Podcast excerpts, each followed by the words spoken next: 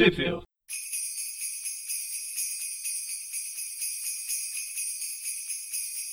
Oh, Spotty Bell, Spotty Bell, swinging through Midtown. Oh, what fun to sling a web and take the back. Bem-vindos a mais um Tweep View. Eu sou o Eric e estou hoje aqui para apresentar esse Tweep View especial de Natal 2021. É, ano passado a gente fez um programa semelhante a esse, né? Em que a gente organizou um amigo oculto ou secreto é, em que cada um presenteia o outro com, com algo para assistir, para ler, para jogar, enfim.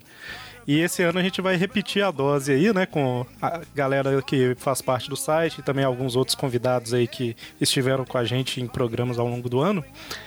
E a gente vai fazer a mesma, a mesma dinâmica do ano passado. Para quem não conhece, basicamente, a gente fez um sorteio, né, de amigo oculto, como todo mundo sabe. E cada um presenteou o outro com uma, uma dessas coisas e a gente vai é, discutir um pouquinho aqui sobre o que, que achou, né, do, do que ganhou, é, vai falar um pouquinho sobre aquela coisa tal, que acaba sendo uma recomendação para vocês aí também que estão escutando o programa, certo? Então, eu já vou puxar a fila, né? Para começar, então, eu tirei a Suelen, né, que tem jogado o RPG do Aracnofan com a gente, está sendo transmitido lá no YouTube quase todo, todo mês tem uma ou duas partidas, né? E eu passei para ela algo que quem me conhece não vai ter surpresa nenhuma, né? Mas é, um, é algo que ela não conhecia por ser nova nesse mundo de, de Homem-Aranha etc. Mas que, que eu acho que ela vai gostar bastante. Então, sem mais demora, segue para Suelen. Olá, meu nome é Suelen Rodrigues, é a primeira vez que eu estou participando do Amigo Oculto do Aracnofan e o presente que eu recebi foram as tiras do Peony Parker, que estão reunidas no blog www.peonyparker.blogspot.com. É, essas tirinhas, inclusive, elas foram reunidas posteriormente em livro. São 140 tiras que começaram a ser publicadas em agosto de 2008 e depois seguiram até junho de 2011 em três temporadas. E as tirinhas trazem as incríveis aventuras do pequeno Peter Parker. Pequeno mesmo, primeira infância, primeiro ano escolar. E aí a gente vai ver um personagem que é desenhado né, pelo Vitor Cafage, um quadrinista brasileiro, trabalhando muitas questões da personalidade do Peter Parker, como a inteligência, ele é colocado como nerd em várias tirinhas, a questão da timidez, apesar dele se colocar como bastante confiante em alguns momentos que ele tem a possibilidade de usar máscara, como no Halloween, o desejo dele de ser mais forte, porque aparece em várias tiras, o bullying que ele sofre na escola, apanhando dos colegas, a relação familiar com o tio Ben, com a tia May, e que é representado inclusive com muito carinho, com essa importância da figura paterna do tio Ben, o encantamento dele pela garota ruiva, pela Mary Jane, que tem uma representatividade, uma importância muito grande nas tiras. Inclusive algumas tiras são identificadas com o título As Incríveis Aventuras da Pequena Mary Jane. E o Vitor Cafage, ele menciona que muito daquilo é do universo de referências dele desde a infância, né? Da leitura é, do Homem-Aranha desde os sete anos de idade, das referências de estilo como Calvin, Charlie Brown, a gente tem referências a produções dos anos 80, como Rock Balboa, Karate Kid, tem várias referências, inclusive musicais, que foram reunidas depois em dois CDs, como trilhas da primeira e da segunda temporada de tirinhas, referências a personagens como He-Man, como Esqueleto, que aparecem até em alguns momentos com balões de fala, o que acabou me lembrando é, os brinquedos de Toy Story. O interesse do Peter pelo jornalismo, né? Você vê o momento que ele ganha uma câmera descartável do tio Ben e aí depois ele começa a fotografar, ele chega a pedir para participar do jornal da escola como fotógrafo e tira algumas fotos, né? Realmente participa como fotógrafo, mesmo tão pequenininho ainda. E também é bacana como que são utilizados os recursos de representação desse personagem. Então, assim, como a maior parte das tiras a gente tem o foco, né, o olhar a partir das crianças, os adultos eles são representados em meio corpo, como a gente vê inclusive, por exemplo, em animações de Tom e Jerry. Né, você não vê o rosto dos personagens adultos. Em algumas tiras específicas em que você tem esse ponto de vista do adulto, aí ele é representado de corpo inteiro, aí você consegue ver o rosto. Por exemplo, uma tira comemorativa de janeiro de 2009, que aparece o Stan Lee pegando no colo o pequeno Peter Parker, ou uma tira anterior, natalina, em que o Peter está dormindo atrás do sofá, ele pegou no sono esperando o Papai Noel, que ele queria surpreender, e aí a gente vê o tio Ben e a tia May olhando para ele dormindo, né, e vê os rostos que são representados ali. Então, assim, é um material muito bonito, feito com bastante carinho, muito sensível, muito nostálgico também e que eu recomendo muito que se procure, né, fazer a leitura dessas tiras, seja através do blog, através do livro, dê uma passada pelo Tweepcast 023 para poder ver o papo que o pessoal do site do Aracnofan teve com o Vitor Cafage. E quem eu tirei foi o Davi Arruda, e eu espero que ele goste do presente que eu mandei para ele. Olá, meu nome é David, eu sou um dos padrinhos do Aracnofan. De vez em quando faço minhas aparições por aqui. Então, no, nesse amigo oculto, uh, eu recebi para ler então aqui é, Spider Shadows, é a sombra do aranha, onde ela é uma Warif que ela mostra o que aconteceria com o Peter se ele não tivesse se desvinculado do simbionte. Então, o que que acontece na história, assim, ela é uma minissérie, ela tem uma pegada bem diferente da, das HQs que eu tava lendo, tá? Eu não tava lendo muito, mas o que eu tava lendo era da parte clássica, então visualmente e até, uh, digamos assim, ela é um pouco mais pesada do que as HQs que eu tava lendo, do Aranha. Então o que que, o que, o que, que acontece nessa história? O Peter tá com um simbionte ele não escuta o conselho do, do Reed de se desfazer dele. Ele diz que o Reed está querendo querendo ser um cientista ganancioso, que é o simbionte para ele, e acaba ficando com o simbionte. O, a principal mudança que a gente vê do Peter é a violência. Ele em alguns momentos ele deixa para trás totalmente o, o fato da responsabilidade de ser Homem-Aranha em uma luta com o Duende Macabro. Ele tem a opção de salvar a Tia May ou matar o Duende Macabro. Ele deixa a Tia May morrer e para matar o Duende Macabro. E ele cada vez se torna mais frio, cada vez ele é menos o Peter. Ele mata vários, vários, vários vilões ele não ele se afasta né, nesse, nesse arco ele está envolvido tanto com a Gata Negra quanto a Mary Jane. Ele se afasta totalmente da Mary Jane se afasta da Gata Negra. Ele está é, totalmente infeliz com o que ele está sendo. Ele começa a falar nós igual o Venom. Uh, tem muito, mas muito, muito diferente do que eu estava habituado a ler do, do Homem-Aranha. Ele é um quadrinho bem pesado, bem pesado. Me lembrou algumas HQs do Alan Moore, alguma coisa nesse sentido.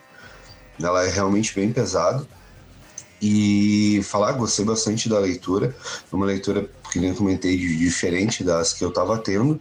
Uma visão muito, muito interessante Uh, acredito que ainda não tenha Tweep View desse, desse arco. Ele é um arco que ainda está para sair no Brasil, mas uh, tenho certeza que assim que sair no Brasil, o pessoal aí vai estar tá, vai tá fazendo ele. Então, uh, recomendo a leitura. Daí fica um spoilerzinho aqui que o mais que o sexteto tenta se juntar contra o Peter e o quem consegue derrotar ele realmente é o, o Jonah, o JJ. Ele meio que queima o simbionte do Peter, só que o simbionte realmente não fica queimado. E ele acaba se juntando com o Reed Richards e mais uma caralhada de heróis. E acaba que o Peter precisa lutar contra eles e ele e o Tocha Humana para salvar a Mary Jane. Então acaba que o Richard acaba falecendo nessa luta e o Peter uh, fica no lugar dele no Quarteto Fantástico. Eu acredito que foi uma das melhores arcos que eu li recentemente. agradeço aí a, a indicação. Então eu deixo agora aqui pro o meu amigo oculto, é o Cleifer. Então eu vou passar a palavra aí para ele, para ele eu dizer o que, que ele achou da minha indicação para ele.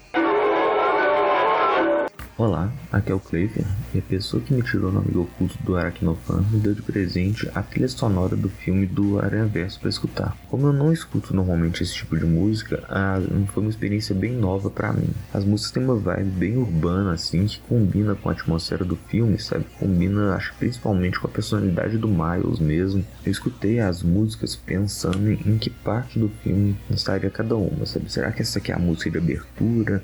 Será que essa é de tal cena? Será que essa aqui é dos créditos? E aí eu fiquei tentando realmente lembrar. Só que eu vi o filme na época que saiu no cinema e eu não lembrava mais de todas as cenas e muito menos da música que estava tocando em cada uma. Eu até tentei adivinhar, mas eu realmente não fazia ideia, eu não lembrava mais. E por isso me deu vontade de reassistir o filme, só que dessa vez com foco principal na trilha sonora realmente pegar cada música com a letra delas e ir tentando escutar e ver se ela combina mais pela melodia, se é pela letra, como que é. Eu nunca fiz isso com filme, eu normalmente escuto, acho as músicas legais, mas não é o tipo de coisa que eu vou procurando, a não ser que seja um estilo de música que eu goste muito. Então eu recomendo muito as músicas para qualquer pessoa que gostar do estilo mesmo Pra vocês terem ideia, eu nem sei bem dizer. Eu acho que é rap, mas eu recomendo bastante para quem gostar do estilo das músicas e principalmente eu recomendo o filme do Aranha Verso. É uma animação muito boa. Eu lembro que eu adorei quando eu vi ela. Eu recomendo também a experiência de tentar focar um pouco na trilha sonora se for a segunda vez que você assiste ou mais, mais vezes para fazer essa análise, porque eu achei interessante tentar fazer essa comparação e ver como que cada uma se relaciona com a cena que aparece. Vou aproveitar aqui para deixar o meu agradecimento pelo presente e dizer quem que é a pessoa que eu tirei. Eu tirei o João Pedro. Oi, tudo bom? Meu nome é João Pedro, eu sou do site Aracnofan, eu gravo Tweep Views com o pessoal e eu tô aqui para dizer o que que eu ganhei do meu amigo oculto. Então, o meu amigo oculto, ele me deu a, série Carnificina Americano. Então, como saiu nos Estados Unidos em 2016, Carnage USA. É, essa é uma, uma saga do Carnificina que a gente já fez um tweet view sobre. E basicamente é o Carnificina voltando de, de um estado morto, que para variar ele estava morto e, e foi voltado recentemente e ele toma controle de uma cidadezinha no interior dos Estados Unidos e onde a cidadezinha toda é infectada pelo carnificina. E aí os heróis ficam sabendo disso e vão lá para resolver a situação. E aí quem vai, logicamente, é o Homem-Aranha e uma equipe de novos Vingadores, tem vários heróis que vão junto. E aí é legal, é, é, toda uma situação de, de reféns do Carnificina, mantendo uma cidade inteira como refém dele, que todos eles já estão infectados com, com o simbionte do Carnificina. E aí a grande arma secreta deles para vencer o Carnificina é o Agente Venom, que é o Flash Thompson na época. E eu gostei bastante dessa saga. Acaba que o, o Flash Thompson ele tem bastante destaque, ele que vence o Carnificina na luta final. A gente já fez um, um tweet view sobre, sobre essa saga, essa minissérie. Tá no post o link, então você pode procurar lá e ver a fundo nossas opiniões, minha, do, do Gustavo, do Presto. E eu gostei bastante dessa. de reler essa minissérie como presente, né? Porque ela tem uma arte muito legal, muito diferente, parece uma arte 3D. E, de novo, como eu falei, a, a história é bem legal. Tem, inclusive, animais de fazenda e animais de zoológico que ficam com o simbionte do, do carnificina. É uma, é uma história muito legal, muito engraçada de ler. Bom, eu me diverti bastante, eu agradeço muito pelo presente aí do meu amigo oculto. E para finalizar, eu vou dizer aqui quem eu tirei. Eu tirei o meu companheiro de gravação, Gustavo. E aí a gente segue com o áudio dele para ver se ele gostou do presente que eu mandei para ele. Muito obrigado, gente. Um abraço e feliz Natal. Pois bem, aqui é o Gustavo e eu tirei aqui a minissérie Aranhas Escarlate, Scarlet Spiders, que saiu lá do Aranha Verso, do Slot. E acredite ou não, já deve ter uns, sei lá, uns 6, 7 anos. E pois bem, é, a minissérie basicamente tá falando, é, mostra o Kane, a Jessica Drew do Universo Ultimate, que é um clone do Peter, e o Ben Haley, como podem ter notado, são todos clones, indo para uma fábrica de clone para impedir que os herdeiros lá, os irmãos do, Mor do Morlun, fiquem criando corpos clonados. Afinal, não vai adiantar muito matar eles se eles podem simplesmente transferir a mente deles para outros corpos. Também vale para prisão e qualquer outra coisa. Pois bem, é uma minissérie mais ou menos, são só três edições. Sei lá, achei que podiam ter explorado um pouco melhor uma dinâmica, especialmente entre o Kane e o Ben Haley. Para quem não lembra, nos anos 90 eles tinham uma rivalidade de clones, já que o Kane achava que o Ben Haley era o real, ele tinha a raiva do Peter Parker real. Ele só simpatizava com o Peter Parker original porque achava que ele também era um clone. Acho que faltou um pouco disso, explorar um pouco a relação entre, os, entre essas aranhas clonados. Muito do destaque acaba ficando mesmo com a própria Jéssica. O Kane fica lá só querendo matar, matar, matar. E o Ben Haley, é, tava na cara, né? Quando anunciaram lá durante uma das edições que um dos aranhas iria morrer. Ficou bem óbvio qual deles iria pro, pro usar o paletó de madeira. Afinal, dois, os outros dois estavam tendo certa relevância nos outros universos e o Haley, na época ainda era um personagem que só, nas, só servia para estar tá morto. Ah, eu pessoalmente não curti não, muito não. É bem rasinha mesmo. O vilão, o, que é basicamente um Morlun nerd, é meio sem graça. Tem umas versões lá dos universos, dos personagens do universo meio meia, lá do Chacal e do Tocha Humana, mas também não tem muita graça. Realmente, eu acho que podiam ter explorado melhor essa relação entre os aranhas, mas acabaram não fazendo, foi uma grande pena. E a morte do Ben Haley foi bem previsível mesmo, não foi lá grande coisa. Sei lá, se vocês forem fãs do Ben Haley, eu particularmente, de praticamente todos os anos, ou do Kenny, ou até da Jessica Ultimate, leiam vocês, às vezes vocês vão curtir mais do que eu mas eu particularmente não curti. Bem, foi isso que eu tirei no meu amigo oculto. E agora vamos pro presente do, do cara que eu tirei, que é o Dante. É isso, Feliz Natal e Feliz Ano Novo, gente. Ho, ho, ho! Olá, Aracnofãs, como vocês estão? Tudo bem? Espero que bem.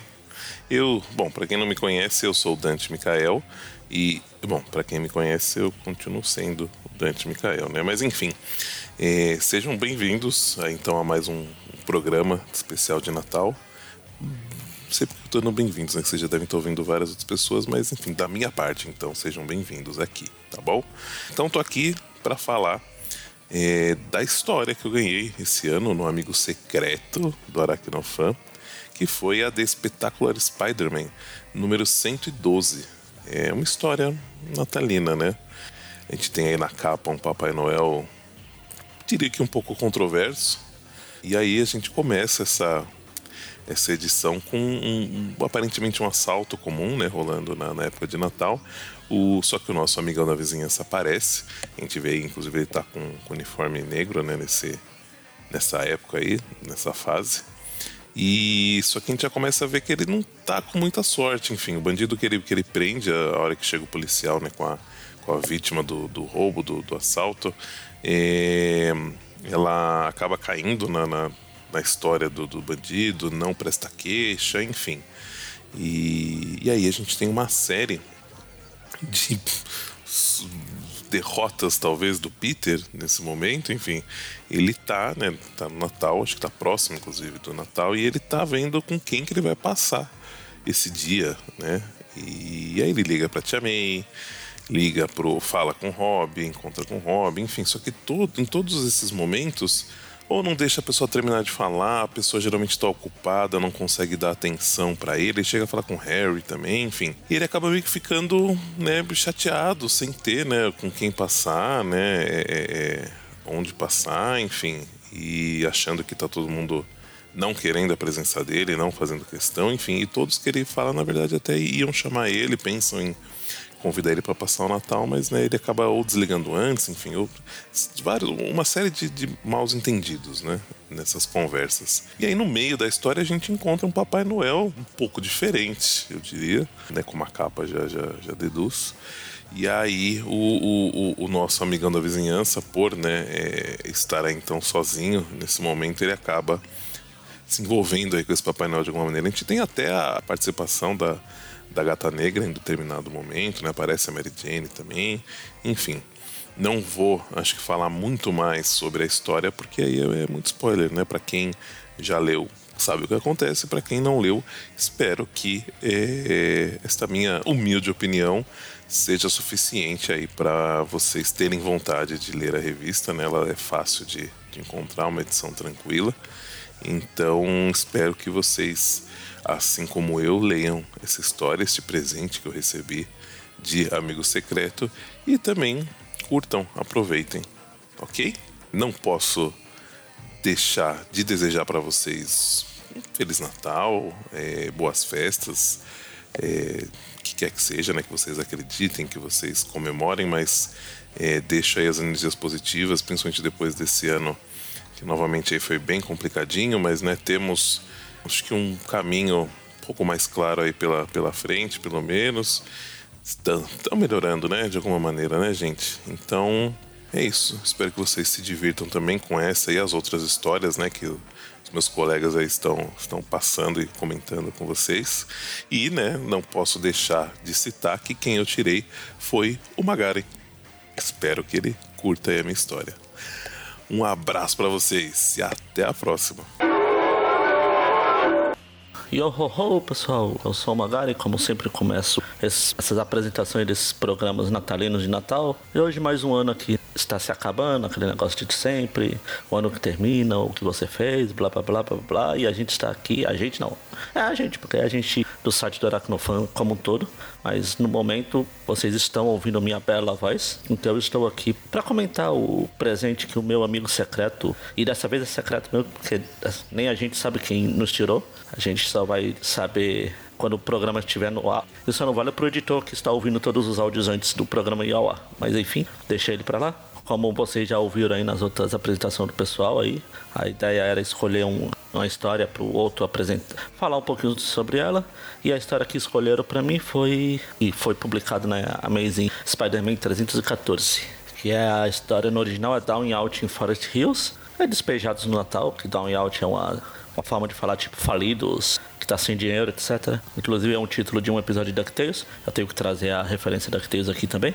Só que no caso lá é Down and Out em Patópolis, Duckburg no caso. Mas enfim, enfim, enfim. Eu infelizmente não estou aqui para falar de DuckTales, estou aqui para falar dessa história de Natalina de Natal. Na verdade, falar de novo dela, porque essa história já foi comentada aqui no site no especial de Natal de 2016, que tinha que eu estava participando, tinha o Dante e o Presto também estavam lá, aquele programa. E eu não ouvi o programa de novo lá para ouvir o que eu falei sobre ela, mas enfim, eu vou tentar ver. Depois, se vocês quiserem, o Eric vai colocar no post aí, vocês ouçam se minha opinião mudou ou se continua a mesma. Então, a história, ela é escrita pelo David da Michelin, desenhada pelo Todd McFarlane, que é aquela fase do Todd um pouco antes dele partir para as Spider-Man, que era a revista que ele ia brincar um pouquinho lá. Também ela tá no meio de uma de uma arco de uma uma série de eventos que estavam acontecendo na vida do Aranha naquela época. Eles tinham a Mary Jane tinha conseguido um bom emprego, estava trabalhando na novela Hospital Secreto, ela estava subindo de carreira, só que aí do nada as coisas começam a dar errada e é onde a gente começa com essa história aqui, que é eles sendo despejados do prédio onde eles moravam lá de Forest Hill, eles voltam a morar com a, com a tia May. E tudo isso acontece no Natal. E a gente descobre que, na verdade, quem está por trás de tudo isso é o Jonathan César, que era um fã maluco da Mary Jane que stalkeava ela até chegou a sequestrar. E aqui é tipo uma vingança dele. A história é basicamente o Peter tentando um novo lugar para ficar, para morar. Claro que ele vai no túmulo do tio Ben, que é uma coisa que ele faz todo, sei lá, fim de dia ele acaba no caminho ajudando o Papai Noel, na verdade, um cara que estava trabalhando de Papai Noel e tem aquela coisa de ah, tudo pode dar certo, tudo vai dar certo, não sei o quê. E no final eles acabam indo morar com a tia May de novo, e ó, onde eles vão ficar por um bom tempo até eles irem morar com o Harry, pô, anos mais pra frente. Mas é, essa é uma história legalzinha, bacaninha. Tem Natal, tem aquele pano de fundo que ela se passa no Natal, tem o Papai Noel. Mas também não é nada além disso, é só uma historinha filler pra Tá, não chega nem a ser fila, vai tá andamento ao arco que tava acontecendo, mas não. Mas se não fosse Natal aí, podia ser qualquer coisa, qualquer data, qualquer dia aleatório do ano. Mas é legal. Historinha bacana, procurem para ler. E antes de encerrar o arco, o vídeo aqui, eu vou por mais que para quem ouve os, os, programas já sabe que eu não sou lá muito chegado na data, mas para quem curte, então Feliz Natal aí para vocês. Passem com quem vocês gostam, etc. Feliz Ano Novo também, já que esse é o último vídeo do ano. E é isso. E antes de encerrar o áudio, eu vou dizer quem eu escolhi. Quem eu escolhi não, quem eu tirei. que foi o Paulo Ator, que é o meu colega lá do. Tanto aqui do Aracnofon também, ele já está participando várias vezes aqui, quanto lá do Mabro 66. E a coisa que eu escolhi para ele, a, a, obra de arte, que também já foi um tweet view aqui no Aracnofan, mas ele não participou, então vamos ver a opinião dele. E é isso, até mais. Olá, eu sou Paulo Arthur e quem me tirou escolheu como presente de amigo secreto o Italian Spider-Man. É, contextualizando, é, o Italian Spider-Man é um, uma série websérie de pequenos episódios de 3, 4 minutos que depois foram compilados em um, entre aspas, web filme de 37, 38 minutos, que é uma paródia de filmes B, principalmente aqueles italianos bem exagerados dos anos 60, 70 principalmente, com uma estética bem James Bond, que foi feito por estudantes australianos em 2007. Ele é filmado bem assim, com um filtro que lembra como se fosse realmente dos anos 70. E o que teria a ver com Homem-Aranha? O protagonista se chama Italian Spider-Man, é, em inglês mesmo. Em teoria, o, o filme é, é um filme australiano com a dublagem em italiano e legendas em inglês, só que a, é, e o personagem tem um nome em inglês, mas a é, dublagem é, coloque aspas porque é tão desincronizado quanto a dublagem brasileira de novela mexicana. Então espere aquela coisa bem as bocas se mexendo e só depois o, as palavras aparecendo em italiano. E alguns de vocês já devem ter visto trechos desse filme em alguns memes, provavelmente. Tanto do Aracnofan quanto em, meme, em alguns memes que acabaram virando GIFs, como o do, o do Hip balançando a cabeça. A história não, não tem exatamente uma história, é um bigodudo mascarado chamado Italian Spider-Man, que é um agente secreto que tem que impedir um cara com a máscara de lutador de luta livre de recuperar um meteoro que clona pessoas, porque sim. E no meio disso ele vai atirando porrada de gente, dando soco até nas pessoas que tem que salvar e invocando pinguins para vencer uma competição de surf. Por quê? Porque o cara deve, o roteirista assistiu o filme do Batman dos anos 60 e eu provavelmente ele tava, eh, não queria usar o bate repelente de, de, é, de tubarão. E no meio do caminho também ele acaba enfrentando um crocodilo humano, porque sim. O crocodilo humano não tem a ver com a história, mas ele estava atrás de um diamante logo no começo da história, porque não tem lógica. E a história era para ser. tem esse ritmo bem episódico, porque era uma websérie. Tem que lembrar sempre que é uma paródia. Que, assim. E a única coisa que mais próxima do Homem-Aranha que tem mesmo é o fato de que o cara, levemente, a camisa dele lembra o Tarântula e ele conversa com a aranha em um determinado momento.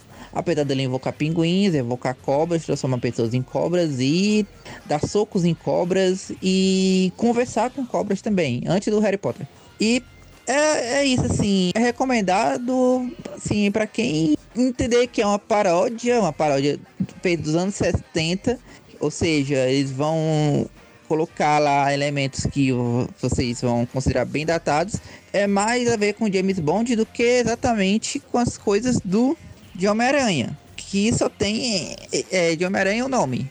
Então, e assim, e, provavelmente outra coisa é você tentar fazer aqueles aquele bingo de quantos poder, é, de quais são os superpoderes que esse cara tem, porque é, a cada segundo vai aparecer um novo. E Inclusive, eu acho que o mais, o mais engraçado é o bigode boomerang de todos.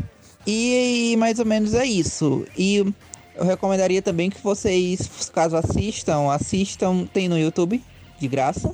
E caso assistam, vocês assistam escutando junto o episódio do Tripcast Classic, que é justamente os comentários do pessoal sobre assistindo o Spider-Man comentando ao vivo. Aí é, pode ser interessante assistir sincronizado para ver se as opiniões de vocês batem com o do pessoal. E é isso. E é, quem eu tirei foi o Rodrigo Mônio. Salve povo, aqui quem fala é o Mônio. É, no caso, tô aqui para falar tanto do presente que eu recebi do meu amigo secreto, quanto informar também a pessoa a quem eu tirei, né? Eu creio que a revelação da indicação vai ser direto por ele, mas vamos lá. No caso, para mim, foi escolhido, a suger, sugerido a história O Melhor dos Inimigos, que saiu originalmente nas revistas Spectacular Spider-Man 199 e 200, né? Duas histórias de arco. E no Brasil, eu pelo menos tinha pela editora Abril, que saiu na revista Homem-Aranha 58. É uma história que eu sempre tive bastante carinho por ela, uma história bem legal, que é o embate final entre o Homem-Aranha e o Duende Verde, um dos inúmeros embates finais. No caso específico do Duende Júnior, né, era o Harry, que era o Duende na época. E é uma história que foi numa fase bem complicada do Aranha, que é durante aquele retorno dos pais dele. Aquela fase que a Mary Jane fumava feito uma chaminé, não a culpo. E é, é uma jogada muito genial que o Harry faz e que ele acaba tendo um momento de lucidez muito bacana. Não quero estragar muito para quem não leu, mas é uma história que realmente vale muito a pena e com uma ilustração maravilhosa do grande mestre Sal Buscema, que como todos sabem, sou um grande fã da arte dele. E finalizando, eu revelo aqui que no caso o meu amigo secreto, na pessoa que eu, que eu tirei, tecnicamente o amigo secreto sou eu, mas quem liga, né? Foi o nosso grande amigo Everton Vieira. Um abraço para ele e para todos vocês também. Abraço! E aí, pessoal? Aqui é o Everton do Aracnofan, de novo participando aí do, do Amigo Oculto do final de ano. E dessa vez, quem, quem me sorteou, que vocês já viram aí, escolheu para mim um quadrinho, né? Ano passado eu tinha recebido o desenho, que é o espetacular Spider-Man, né? A estreia do Venom, e dessa vez, curiosamente, eu recebi a estreia do Venom nos quadrinhos. Recebi a Amazing Spider-Man 300, que é a história chamada Venom, né? Intitulada Venom. O início da fase do David Michelin, ali, logo depois do Aranha Casal, Aranha já adulto e tal com o McFarlane aí, que estava iniciando nos desenhos do Homem-Aranha. E é a história que criou esse vilão que se popularizou bastante depois, né? Agora, hoje em dia, até como anti-herói, tem filme e tal. Aqui é a primeira aparição dele de forma oficial, né? Recebendo o nome e tal. Porque na Amazing dos anos 99, no finalzinho da história, a Mary Jane tá chegando no apartamento lá e ela encontra o Homem-Aranha, né, com o uniforme negro, mas ele abre aquela boca e ela vê que é o Venom e tal, e se aterroriza e a história termina ali. E essa Amazing 300, que foi sorteada para mim, ela começa justamente nessa deixa, né, que é a Mary Jane aterrorizada, o Peter chegando em casa e perguntando para ela sobre o que, que foi que aconteceu, daí ela fala e tal, dessa criatura, ele percebe que é o simbionte que voltou, né, depois de, de algum tempo. Essa história Amazing 300, ela foi publicada no Brasil no Homem-Aranha 105 da editora Abril pela primeira vez, que é uma revista que eu tive contato quando eu era bem pequeno. Lá no início dos anos 2000, meu primo tinha esse quadrinho, eu mencionei no Tripcast das histórias da infância, né? Foi uma das primeiras revistas do Aranha que eu tive contato e também foi uma das primeiras que eu comprei quando eu comecei a colecionar, lá por 2010. Então, ela é uma história que eu já li, reli várias vezes, já fazia um tempo, né, que eu não reli, agora reli hoje, uh, depois que eu recebi o presente aí. E vou comentar um pouquinho aqui por cima para vocês, né, ela é uma história que ela é muito bem desenhada pelo McFarlane, então quem, quem gosta da, dos desenhos dele, bem dinâmicos, a, a, ação é muito boa, tem todo o lance de perseguição, né, porque o, o Venom, ele é um, um personagem que ele sabe... Uh, a identidade do Peter, então ele vai nos lugares que ele tá, ele meio que segue ele, o sentido de aranha é imune, né, porque o simbionte não, não ativa o sentido de aranha, porque passou muito com o Peter, ele anula o sentido de aranha, e ele é um personagem, né, que, que foi criado aí, um novo hospedeiro pro simbionte, o simbionte copiou todos os poderes do aranha, força, velocidade, produzir teia e tal, e o Ed Brock, que é o novo hospedeiro, que o David Michelin criou aí, ele é um jornalista, né, que, que teve sua vida arruinada pelo, pelo Homem-Aranha, né, que ele culpa o Homem-Aranha, ah, basicamente naquela história do Devorador de Pecados, né, da Web of Spider-Man, lá da fase do Peter David. Tem o, de o Devorador de Pecados, o Aranha revela quem é o verdadeiro e acaba arruinando uma reportagem do Ed Brock com um cara lá que se dizia o Devorador de Pecados, até é mostrado lá na saga da Gilda Wolf esse cara e era fake, né? O Ed Brock acaba caindo em descrédito e acaba tendo sua vida arruinada, aí, tanto no emprego quanto na vida pessoal e tal.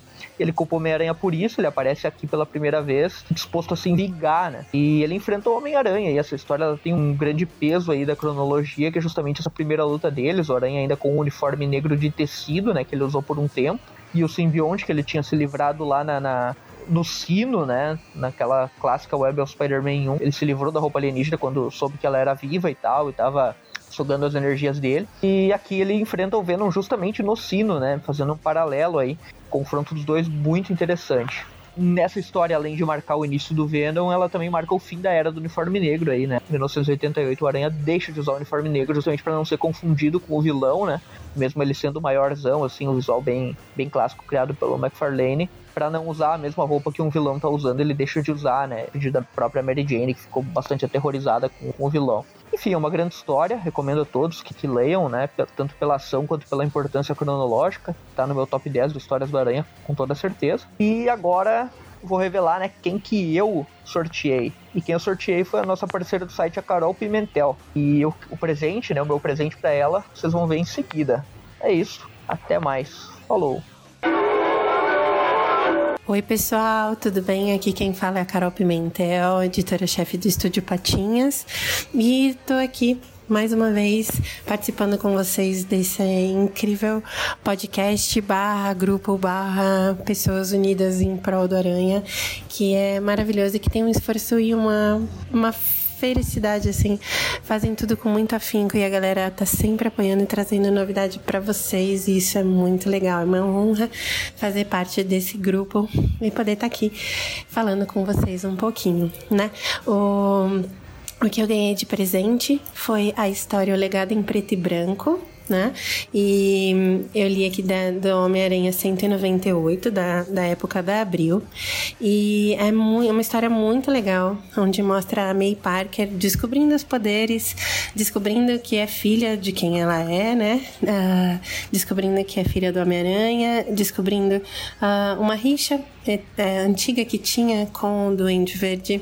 Essa história faz referências muito, muito, muito bacanas a, a coisas que já aconteceram, né? Por se tratar de uma Warif.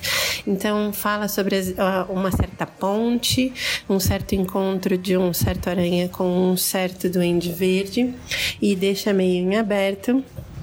E, mas é muito legal, a história é muito legal, tem um traço incrível, um, tem umas coisas assim bem bacanas, remetendo uma arte mais antiga e as cores mais chapadas, muito interessante, né? Ela tem argumento do Tom DeFalco é, e ela é tem arte final especialíssima do Bill Sienkiewicz, né? E cores do Matt Webb. Então, e a gente os desenhos do Ron Friend, perdão. Uh, é uma história muito diferentona, assim, o, o Sienkiewicz deixa aqueles riscos, né? Aquela marca dele clássica no no, no material e a gente vai vendo. Uh, então, tudo começa com ela jogando basquete, um super salto de basquete, depois ele se reunindo e ela começa a sentir aqueles leves arrepios na nuca e ela não sabe direito o que é aquilo, né? Então, o, em uma reunião, depois que eles estão comemorando o jogo, ela fala sobre, o Peter percebe sobre o sentido de aranha, os dois olham na mesma direção, né? Mas ele ainda ela ainda sem saber. Então, aos poucos eles vão revelando na trama essa necessidade, o porquê o Peter tá sem caminhar direito, porque ele tá com, usando uma bengala e quais as consequências de tudo isso, como eu já falei para vocês. E a conclusão é muito bacana da história, porque a gente acaba, bom, mini, mini spoiler, mas a gente acaba vendo aí um possível nascimento de uma, de uma heroína que a gente já espera, né? É uma história muito legal. Adorei receber meu presente e pra gente encerrar, então, eu tirei uh, o Presto Gaudio no nosso amigo secreto. Fala aí, Presto. Um bom feliz, um bom final de ano para todos vocês. Feliz Natal aí, feliz ano novo, que seja um 2022 incrível, cheio de coisas novas e muitos aracnídeos aí para todos nós. Um beijo para todos vocês. Falou. Bem-vindos e feliz Natal a todos. Eu sou o Presto, estou aqui para dar continuidade ao amigo secreto do Aracnofo desse ano. E se ninguém explicou antes, a ideia foi dar, entre muitas aspas, de presente, uma história relacionada ao universo aracnídeo da Marvel. Não tem nada a ver com as aranhas, aracnofobia, qualquer coisa assim. E aí essa história vai ser comentada brevemente. Eu recebi de presente a história Double Trouble, que está saindo aqui no Brasil pela Panini com o título de Homem-Aranha em Dose Dupla. Ainda vamos falar dela no futuro, mas, bem, naquele momento a gente vai falar um pouco mais é, detalhe, detalhadamente. Por enquanto eu vou falar só brevemente o que eu achei da história. A revista ela é da Mariko Tamaki, com arte muito cartoonizada do Uri Hiru, e Bem, é tudo junto mesmo, não tem nada a ver com um garoto japonês do Rio Grande do Sul, eu acho que eu fiz conceituoso agora nessa minha frase, mas Guri Hiro é o nome do desenhista que faz toda a arte. Bem, a história tem uma estrutura meio que de sitcom. O Aranha e o Venom estão dividindo o apartamento, eles têm problemas, eles têm a Gwen Aranha morando num apartamento do lado de baixo, várias participações especiais de vilões do personagem ao longo da história. E repare que eu não usei o nome Peter ou Ed, porque eles não aparecem. É o Homem-Aranha e é o Venom, não existe identidade secreta. Dentre vários problemas que a gente acaba acompanhando, o Venom muda de mente, com, muda de corpo com o Homem-Aranha só para participar num tipo de gincana de esporte, gincana de desafio, no melhor estilo do Menino Faustão, e só pode entrar heróis. E como ele é vilão, ele não podia entrar e ele trocou de corpo com o Homem-Aranha. Mas depois eles trocam de corpo mais uma vez, vão para a mente de um gato, de um esquilo, aparece o Dr. Octopus, tem outros personagens. Segue o barco, eu deixo para quem for ler a revista que ela é divertidinha, mas é claramente voltado para o público infantil, ainda que seja possível para os fãs do Homem-Aranha mesmo dar algumas risadas. E é isso. Bem, no Tweep View a gente fala com mais detalhes, como eu já comentei. Agora vamos dar continuidade à brincadeira. Para o meu amigo secreto, eu resolvi escolher uma história de segunda chance. Segunda chance para ele ter uma segunda chance no personagem. Espero que o Maurício Engler não encare como um inimigo secreto a história que estou passando e deixa com ele, vamos ver o que ele vai comentar. Por enquanto, bom Natal para todo mundo, feliz ano novo, espero que 2022 seja melhor que 2021, com menos pandemia, embora a pandemia ainda não tenha acabado, mas enfim, a gente se vê no próximo ano e bons quadrinhos. Fala aí pessoal, tudo bem? Aqui é o Maurício, participando mais um ano aí do Amigo Secreto do Aracnofan. E dessa vez, quem me tirou, me deu aí a história do Morbius Velhas Feridas, Uh, ah, para quem acompanha os podcasts já, mais ainda os grupos, não é novidade que o Morbius não é muito meu personagem favorito, né? Uh, já virou até meme entre o pessoal aí, tipo, o fato de eu odiar o Morbius e tudo mais. E realmente eu acho um personagem bem, bem sem graça, na verdade. Uh, mas eu considerei que a pessoa que fez isso, que me deu o presente, não foi para sacanear, eu entendo que foi, sei lá, para dar uma chance pro personagem. Me, deu aí uma história relativamente recente, é uma história de 2019. Então eu fui de mente aberta. Eu escolhi de mente aberta, não, não levei pro lado da sacanagem, mas eu admito que eu não curti tanto assim a história. Em resumo, é o, o Morbius tentando se curar dessa doença do vampirismo dele. E vão desenrolando as coisas e tudo mais. E ele acabou conseguindo a ajuda do Aranha para conseguir essa cura e descobre que talvez a chave esteja aí no sangue do, do Aranha, que ele meio que retarda essa, essa mutação do Morbius. E daí vai se desenvolvendo ó, em torno disso, e eis que surge uma pessoa que é do passado do Morbius e tá tentando matar ele por causa de um assassinato que ele cometeu, e enfim, coisas assim. É, por que, que eu não gostei muito? É, eu fico até meio sem graça de falar isso, porque é, é falta de educação, né? Falar que não gostou do presente e tudo mais. Mas o Eric disse que era pra gente dar a nossa opinião e eu não tô aqui pra mentir pra vocês. Vocês não querem que eu minta, né? Então, assim, uh, particularmente eu não gostei muito. Eu achei que uh, a história é até um pouquinho arrastada. Ela se divide em cinco edições. Eu acho que dava para ser três, talvez até duas, mas assim, três eu acho que tava de bom tamanho. Por essa questão dele ter uma doença e a chave tá aí na cura do. A chave pra cura está no sangue do, do Homem-Aranha, eu achei um plot meio. Fiquei com aquela sensação, poxa, eu já vi isso antes, não, não parece uma coisa muito nova para mim. E realmente, enquanto eu tava lendo, eu lembrei, né? É o Duende Verde lá do, do espetáculo Homem-Aranha 2. É a mesma coisa. O, o Duende Harry lá estava com uma doença e imaginava que a cura pudesse estar no sangue do, do Homem-Aranha. Uh, mas assim, para ser bem justo, não achei a história de todo ruim. Eu achei até que trabalharam o Morbius de um, um jeito legalzinho, pelo menos é um lado do personagem que eu nunca vi.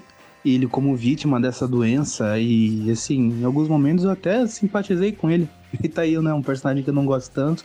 Acabei simpatizando com ele em alguns momentos. E assim, deixando de lado aí a minha birra com o personagem. É, como eu disse, eu fui ler de, de mente aberta, acabei não gostando tanto, mas assim, não é nenhuma história que, que me ofende nem nada em questão de, de qualidade. Então acho que eu vou dar uma nota 5 para ela. Eu acho que podia ser melhor. Não foi tão ruim quanto esperava que fosse, mas acho que podia ser melhor. Acho que o que pegou mesmo assim para mim foi essa questão de ser um plot meio repetitivo, né? Até porque eu, eu, eu acho que também esse plot no Espetacular Homem-Aranha do Duende Verde lá, ele também não é a coisa mais original do mundo. Mas enfim, é, eu agradeço a pessoa aí pelo presente que me tirou. Uh, desculpa se eu tô parecendo meio ingrato, se eu tô parecendo meio é, mal educado, falando mal de presentes, né? Não é muito comum fazer isso, mas como eu disse, eu tô querendo dar minha opinião sincera e juro do fundo do coração que fui de mente aberta para essa história. Então valeu, valeu a chance, né? E é isso, gente. É, obrigado por acompanhar a foi mais um ano, por estarem mais um ano com a gente. Desejo a todo mundo aí um, um Feliz Natal, um Feliz Ano Novo. E o ano que vem a gente possa uh, melhorar uh, as coisas para todo mundo, né? Os últimos dois anos não têm sido fáceis, então assim, qualquer melhora é, é bem-vinda, né? E para encerrar então, a pessoa que eu tirei foi o Leonardo Bento. Ele é do podcast Mutação em Debate, gravou com a gente o especial lá sobre Dinastia M. Então eu escolhi para ele um presente aí que fizesse essa ponte entre Homem-Aranha e X-Men em duas partes e ele tá vindo aí para dar a opinião dele para vocês. Espero que ele tenha gostado. Leonardo, um abraço, um abraço para todo mundo aí e tchau, gente. Até mais.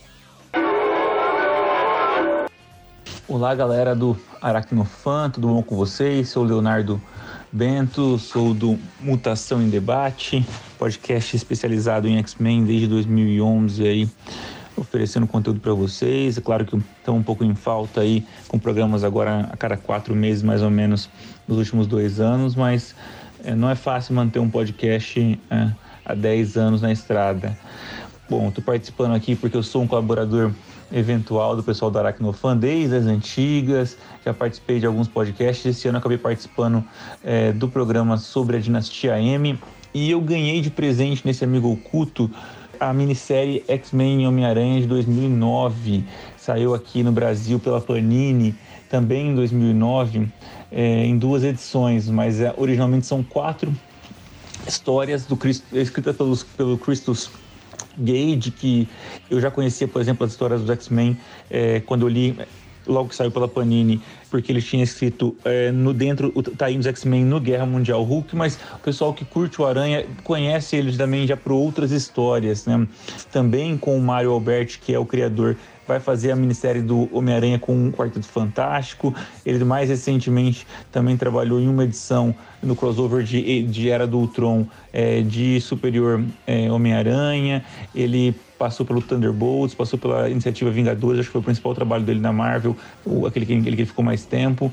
Então o pessoal já conhece aí é, o Christus Gage. O Mario Alberti eu não conhecia e eu, e eu também não me lembro de nenhum outro trabalho dele que eu tenha lido. Então, sobre a história em si, que eu acho que é bacana, é, ela, são, ela se passa em quatro momentos cronológicos distintos. O primeiro na, na década de 60, então, ainda com os X-Men originais, é, o, o Homem-Aranha ainda nas suas primeiras, suas primeiras histórias. O segundo, logo depois da última caçada de Kraven e do Massacre dos Mutantes. O terceiro, ali na época que o Ben Reilly está como Homem-Aranha, então ali da, na, época, na época dos clones, é, em década de 90 para os X-Men também. E finalmente a última edição é, seria uma edição mais contemporânea, então se, se, passaria perto de quando foi o ano da publicação. Pontos positivos, eu acho que foi para passar, tentar é, construir uma história que passe por esses diferentes momentos cronológicos e fazer, tentar fazer pontes, então criar é, um certos retcons, então é, nas histórias tanto dos X-Men quanto do Homem-Aranha, embora não seja nada canônico. É, pontos negativos, pontos positivos também acho que a colorização. Eu gostei muito das cores desse Mario Alberti. Eu não gostei muito dos desenhos dele. Eu acho que é, eu gosto quando o trabalha em momentos cronológicos distintos e tentem mais ou menos é, trazer um pouco da estética da, da, da, daquela época. Os, os, desenhos são mais ou menos uniformes para para as quatro edições e eu não gosto muito bem, eu não gostei muito bem do design anatômico é, que o Mauro Alberti dá para as histórias. E o principal ponto negativo para mim é, foi a criação de um personagem na última edição aí que tenta juntar todas as histórias ali, misturar Carnificina, Kraven e Senhor Sinistro e os Carrascos, que são os principais antagonistas da história nas três primeiras edições, na forma de um tal de X-Raven, que seria um X do, de X-Men, e o Raven do Kraven, do Craven. É, e é um personagem que eu achei muito estranho e eu não gosto muito quando, quando, quando isso acontece. Embora faça sentido para a história, tem Senhor Sinistro no meio, no meio clone, manipulação genética, tudo isso está muito envolvido na história. É, vale a pena ler se vocês querem é, perder ali alguns minutos da sua, da sua, vida numa história fechada, que, mas que, como eu já disse, faz alguns vínculos cronológicos, que quem gosta de cronologia é interessante, é, que trata de, de X-Men, que trata de, é, de Homem-Aranha, que tem uma, uma, uma, uma colorização é, bacana. Agora, não é nada que vai é, te salvar o dia, então. Se você estiver. É, há outros materiais, eu acho que envolvem X-Men e Homem-Aranha que seriam mais interessantes. Mas eu agradeço muito por ter recebido esse presente, porque tem tudo a ver comigo e porque eu tô aqui, né? Que é porque, porque eu participo ocasionalmente do Aracnofan, para poder trazer esses vínculos entre eh, os X-Men é, e Homem-Aranha. Então acho que essa história tem a ver. É, procurem mais materiais, não leiam só essa, vão buscar mais histórias, porque há muitos encontros interessantes entre Homem-Aranha e os X-Men. Bom, é, fechando aqui minha participação, é, quem eu tirei é, nesse, nesse Amigo Oculto. Eu não conheço ele, ele é, infelizmente, mas eu tirei o Breno Dallas. Então, Breno, espero que você goste do meu presente também, que é, assim como o que eu recebi, o que eu estou dando tem tudo a ver com os vínculos entre X-Men e Homem-Aranha. Um abraço, gente. Até mais. Oi, pessoal, tudo bem? Tudo, tudo jóia? Aqui é o Breno. Eu vim aqui então para falar sobre esse presente que estou recebendo, que são os episódios 17 e 18 da série animada dos anos 90. Uma série que acompanhei alguma coisa pela televisão, mas esses episódios 17 e 18, ele, neles consta uma participação muito importante, que é a participação dos X-Men única participação dos X-Men na série animada do Aranha, né? Uma coisa que lá nos anos 90 não era uma coisa muito comum e acho que não era uma coisa que o espectador costumasse esperar, assim. Pelo menos para mim foi uma surpresa e eu tomei conhecimento não a partir da série, assistindo ela na televisão um, episódio após episódio, mas a partir da, da coleção né, que estava saindo, que constava um encadernado, mais uma fita VHS, que era Spider-Man Collection, a edição número 9, que ela saiu saiu em setembro de 1996. E foi uma das primeiras edições que tive acesso. Tive acesso somente a 8 e a 9. E basicamente foi isso, né? Um, vocês já devem conhecer a coleção, né? Uma, uma, uma, curiosidade é que essas fitas eu não as tenho mais, eu ainda tenho as revistas. No entanto, as fitas elas foram extraviadas. Uma vez a minha avó, né, que, onde eu deixei essas fitas, perguntou se podia botar fora, pois elas estavam mofadas. E eu, infelizmente, autorizei. E agora, sabe-se lá em que aterro sanitário que elas, que elas estão, né? Infelizmente, deixo aqui um abraço a essas fitas aí, né? Mas, enfim, eh, comentando um pouco sobre, sobre os, o, o episódio, esses dois episódios, né? Enfim, a gente tem aquela participação uh, dos X-Men nessa história numa. É um plot mais genérico, assim, né? Que tem ali cientistas que querem. Uh, que, que, te, que, nutrem aquele preconceito contra, contra os mutantes e querem fazer com que os poderes deles sejam extinguidos, né? É uma coisa que chama atenção é que na dublagem, né, o Wolverine recebe o nome de Lobão é, o Fera recebe o nome de Animal. E são esses dois personagens que acompanham uh, a maior parte da história, né? né? Provavelmente devido à popularidade ali do Wolverine uh, nos anos 90 e também o Fera, que era um personagem bem recorrente da, da série animada dos X-Men, né? São dois personagens que eu gosto bastante, assim, também, né? Daí nessa época também tem a Vampira, a Jubileu, né? A, a Aurora, né? E é basicamente... O Gambit, né? Então, basicamente, essa equipe que ela vai aparecer mais no final, assim, né? Como um resgate, assim, no final do segundo episódio, ali, do 18, né? Mas. Uh, basicamente a gente tem como vilão ali também o Duende Macabro, que é bastante recorrente nas histórias do desenho animado, né? Sendo que o, o Duende Macabro ele aparece antes, né, do, do Duende Verde, né? E a gente tem esse desenvolvimento, né? Eles querem tirar o, os poderes dos, dos mutantes, né? Eles acabam prendendo o animal, né? Que é o, o fera, né? Uh, e no final da história a gente acaba descobrindo, né? Que o que uma das cientistas ela já era uma mutante frustrada que não queria né, que não queria se, se revelar como uma mutante, então ela também queria uma cura para si mesma. E o outro cientista, ele acaba utilizando uma poção ao contrário e se transforma num monstro, ao qual o Homem-Aranha e os X-Men acabam tendo que que se que enfrentar, né? Mas acho que o mais interessante do episódio é aqueles, aquelas, aquela proximidade que rola entre o Homem-Aranha e o, e o Wolverine, né? Que, e também do Homem-Aranha com o Fera, né? O, o Homem-Aranha com o Wolverine, eles fazem uma dupla que eu sempre achei interessante, né? Naquela edição lá da, da editora Abril, Homem-Aranha 94, que é uma das primeiras que eu, que eu comprei, já tem uma história bem, bem pesada ali, inclusive, né? Que tá o Homem-Aranha e Wolverine na, na Alemanha. Eu lembro que eles tinham uma. faziam uma duplinha bem legal, né? Isso se. Isso, isso se repete em outras histórias, né? E nessa. Nessa, nesses episódios é basicamente isso que acontece, né? E em relação ao Fera tem toda aquela questão da ciência, né? Que o Peter Parker, assim como o Fera, tem aquele conhecimento científico mais desenvolvido, então eles acabam trocando figurinhas aí também. Aí, basicamente é isso, né? Grande prazer ter recebido esse episódio para rever. É, então eu passo agora ao, ao amigo oculto que eu tirei, que é o Herbert Teixeira. Herbert, eu estou te passando aqui então uma história recente do Demolidor. Espero que você tenha gostado. Grande abraço! Olá amigos, como vocês estão? Tudo bem? Eu me chamo Herbert, participando mais uma vez desse amigo oculto do Aracnofan. Como presente, eu ganhei uma HQ do Demolidor número 9 de 2016-2017. Bastante interessante. Olha que eu não sou muito de ler Demolidor, mas conta um enredo bastante inusitado, aonde o Demolidor ele está querendo fazer de fato um assalto e chama o nosso amigo da vizinhança para o outro lado do mundo para ajudá-lo tenta desenrolar de diversas formas, de diversas formas, mas por algum motivo eles não conseguem chegar tão facilmente aquilo que eles gostariam. Demolidor está procurando, né? O Matt está procurando uma maleta e o que, que tem nessa maleta? Nosso amigo Homem-Aranha vai ajudá-lo. Primeiro momento não dá certo, mas essa ajuda é sempre bem-vinda. Acaba se desenrolando um pouco da história.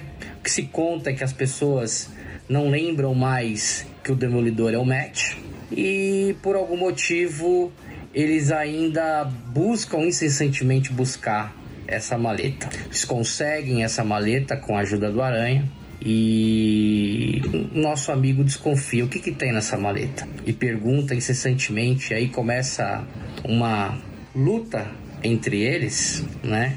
Até que de fato demolidor, agora usando o uniforme negro, descreve que ali tem vários documentos que são importantes para ele para acabar com bastante pessoas que executam crimes em Nova York, como o Rei do Crime, a Gata Negra, que é ela que acabou reunindo esse material e que ele gostaria de pegar.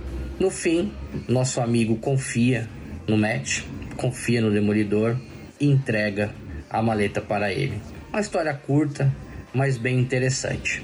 E agora eu tenho que dizer quem foi que eu tirei, né? E eu tirei um grande amigo, Michael Lincoln. Fala pessoal, beleza? Aqui quem fala é o Mike, do Aracnofan. É, faço parte do grupo aí desde o, dos princípios, né? Desde que o, que o grupo tomou essa, essa proporção que tem hoje em relação a site, podcast. Então já sou do grupo há bastante tempo e a minha participação no grupo é mais voltada para essa parte técnica, né, de desenvolvimento do site e suporte para outras tecnologias, né. Estou aqui hoje para falar do, do presente que eu ganhei no Amigo Secreto do Aracnofan, né. Quem, quem, quem me tirou no Amigo Secreto indicou para mim é, uma revista do Hulk, né, Hulk 122, da editora Abril. A revista faz parte daquele arco Atos de Vingança, né, onde é, por um tempo os vilões e os, e os heróis se, se inverteram. Né? Vilões de outros personagens enfrentavam heróis de outros universos. Outros universos não, outros heróis diferentes, né? Eles faziam aí uma, uma troca de, de vilões entre os personagens. E nessa, e nessa edição, o, o, o Aranha enfrenta o Hulk, né? Então esse, esse é, o, é o, digamos assim, o vilão, entre aspas, que o, que o Aranha enfrenta, que na verdade foi contratado pelo Sebastian Shaw, né? Que é um vilão aí dos X-Men. O Hulk, na época, era o Hulk cinza, né? Então ele, ele é contratado pelo Sebastian Shaw para enfrentar o Aranha. E o Aranha está na fase em que ele possui poderes cósmicos, né? É, adquiridos pelo Capitão Universo, onde ele tem uma infinidade de poderes aí que durante a história ele vai, inclusive, descobrindo algumas possibilidades novas desses poderes dele. É, o Aranha já tinha enfrentado o Magneto numa outra história, em, usando esses poderes cósmicos, e aqui o vilão é o Hulk. Para mim, um dos destaques dessa edição é o desenhista, né, que para mim é um dos top 5 assim, de desenhistas que eu mais gosto, que é o Todd McFarlane. É, então, para mim, só de, de, de, ter a arte dele, para mim a, a HQ já vale a pena, né? Apesar de ser uma história é, bem, bem simplesinha, né? Não tem muito desenvolvimento. É basicamente é, uma luta e fim da história. Então, mas é, é, é aquele tipo de história massa velho, né? Tipo, é luta e fim da história. Tem algumas partes divertidas ali com, em relação a, ao encontro que ele tem com, com o Flash e a Mary Jane também. É, então, por essa questão, é uma leitura rápida, mas que é divertida, vale a pena, sim. É uma leitura bem sem compromisso, então é legal para você ler assim, é, sem, sem, sem muita necessidade de, de, de, um background maior, mas basicamente é, isso, né? A, a, a, luta do, do Aranha contra o Hulk e onde quem está por trás disso é o Sebastian Shaw, né? Que está inclusive muito preocupado com os poderes novos do Aranha, né? Que para ele isso é, é muito ruim, já que pode impedir que ele realize os, os planos que ele tem para a empresa dele. Porém, tem uma preocupação também do, do Peter em relação a esses poderes, que é pelo fato dele não dominar esses poderes, ele, ele quase, quase mata o Hulk nessa luta. E ele lembra que numa luta anterior ele quase matou o Golias também. Então, não que isso seja uma novidade pro Peter, né? Essa questão de matar sem querer. Mas, nesse caso, ele fica preocupado com, com esses poderes e, e começa a pensar num jeito de se livrar deles, já que ele não quer ser responsável pela morte de ninguém. Então, é, eu termino dizendo que eu gostei do presente, né? Realmente, não, eu não, não tinha lido essa história, eu tinha lido as histórias do Atos de Vingança só das revistas do Aranha, a do, de, outros, de outros personagens eu não tinha lido, então achei legal. Como disse, é uma leitura simples, rápida e, e divertida, mas que eu gostei. Então eu agradeço aí ao meu amigo secreto pelo presente. E para finalizar o áudio, é, quem eu tirei foi o Eric, beleza? Valeu, pessoal. Certo, e para fechar o ciclo, né? Eu tô aqui para falar sobre o presente que o, que o meu amigo oculto me, me enviou, que é na verdade, não é um quadrinho nem, nem, um, nem nada para assistir, é uma enciclopédia do Homem-Aranha. É Spider-Man Character Encyclopedia, que eu não sei de que ano é, deixa eu ver, 2014. Ela é de 2014. É, eu achei interessante que ela tem até um subtítulo aqui que é mais de 200 heróis e vilões do mundo do Homem-Aranha, né? E, e, é realmente ela, ela cumpre exatamente o que ela, o que ela diz aqui, né? Ela é é literalmente uma enciclopédia sobre mais de 200 personagens, em que ela detalha a história do personagem, como que ele é, encontrou o Homem-Aranha, como que ele enfrentou, tem algumas imagens e tal. E, e é interessante que, por ter saído em 2014, ela ela engloba basicamente 50, 50 anos do personagem, né? 52 anos? Acho que é, né? Então a gente tem desde vilões é, clássicos, né? Como o Octopus, Abutre, Duende Verde, que todo mundo conhece, até alguns vilões meio obscuros ali dos anos 60, dos anos 70, né? Igual o Hypno Hustler ou é, o, o, não é tão obscuro mais, né? Mas o, o, próprio Gog, né? Que ele era, ele tinha ficado no limbo aí por muito tempo, mas agora ele, ele voltou a dar as caras aí atualmente nas revistas. E tem outros personagens relacionados também. Ah, e, e eu tava falando que tem desde esses vilões, né? E, e, não só vilões, mas aliados também, até os mais recentes da época de 2014, né? Então a gente tem ali personagens tipo Miles Morales ou, ou outros aí que, que eram dessa época também, né? Então ela é bem completa. E é interessante que quem já entrou na Marvel Wiki, né, Marvel Database, é, já deve ter reparado que normalmente o, os heróis vilões eles têm como se fosse uma é como se fosse uma, uma, uma ficha de RPG, entre aspas, assim, né? Uma, uma, uma caixinha falando quantos pontos que ele tem de inteligência, de força, de velocidade, de durabilidade, de projeção de energia e de é, habilidades de luta, né? Fighting skill. E nesse, nessa enciclopédia, é, esses mais de 200 personagens têm uma tabelinha disso. Eu não sei se vocês que estão ouvindo são como eu, mas eu sempre achei muito interessante esse tipo de coisa para conseguir comparar personagens, né? Tipo assim, quem que é mais forte? É o Rhino ou, sei lá, o Hulk? Né? Pergunta idiota, mas enfim, na época dos anos 70 por ali, a força deles era equiparada, né? Então, assim, você abre esse, esse tipo de enciclopédia e consegue literalmente comparar os dois, né? É, e é um material aprovado pela Marvel, né? Então, assim, não é simplesmente alguém que foi lá e inventou. O autor do livro é o Daniel Wallace, que assim que eu vi esse nome, eu falei, eu pensei, eu já vi o nome desse cara em algum lugar. E aí eu fui pesquisar e lembrei que ele é autor daqueles livros de Star Wars, aquele é, O Caminho Jedi, o livro do Sith e etc, que também são muito bons, né? Então ele tem um tipo de trabalho, um tipo de escrita que é, que é bem legal.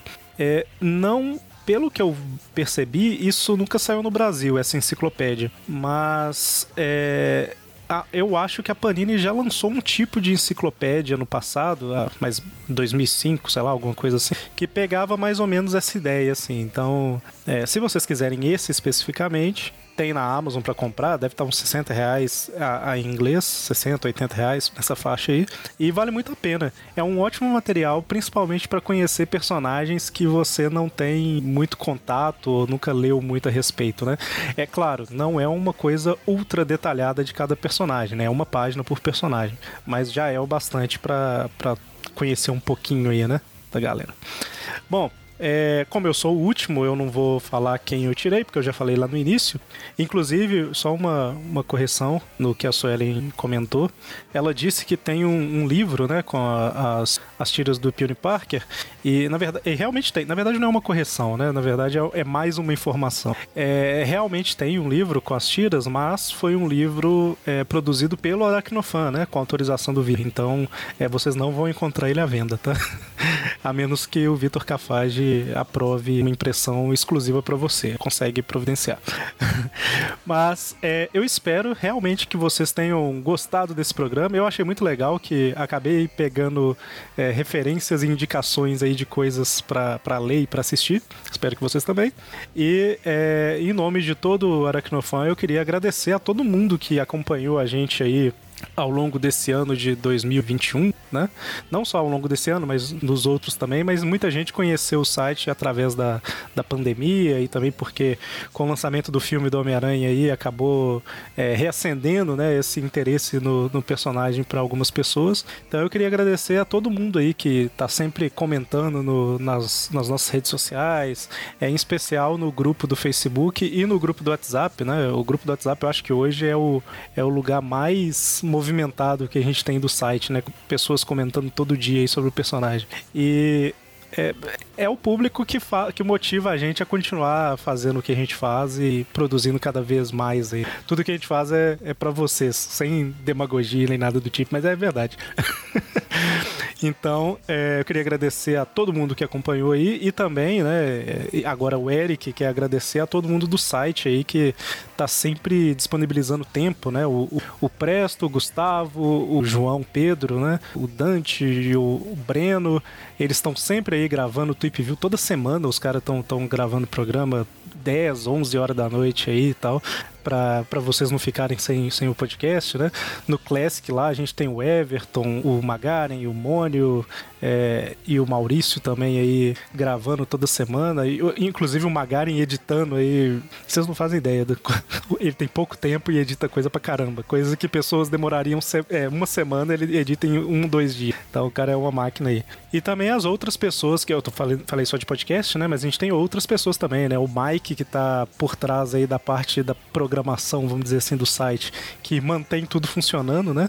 Ele acaba ficando mais nos bastidores, mas no final das contas, se ele não tivesse aí, é, a gente não tinha como disponibilizar o conteúdo. Falei do Mônio, mesmo que ele não esteja gravando muito ultimamente, porque o cachê dele ficou muito alto e a gente não consegue pagar, mas ele ele tá sempre fazendo as vitrines dos programas, né? Então, enfim, tem que agradecer todo mundo aí que faz o site funcionar, que ajuda o site a ficar no ar, apadrinhando a gente também lá pelo padrim.com.br barra né? Ajuda a cobrir os custos do site. E também todo mundo aí que tá consumindo conteúdo e indicando para outras pessoas, né? Enfim, eu estou prolongando demais, mas é porque eu, eu realmente sou muito agradecido a vocês e queria tirar um tempinho aqui para deixar essa mensagem. Então, enfim, boas festas a todos que todos nós tenhamos um 2022 muito melhor do que foi o nosso 2021. E é isso aí, bola pra frente e Sling a web and take the bad guys down. Spotty bells, spotty bells, quipping all the time. Oh, what fun to swing around New York while fighting crime. Whipping through the streets of New York every night. Wrapping bad guys up in my web so tight. Crawling up the walls, making villains fight.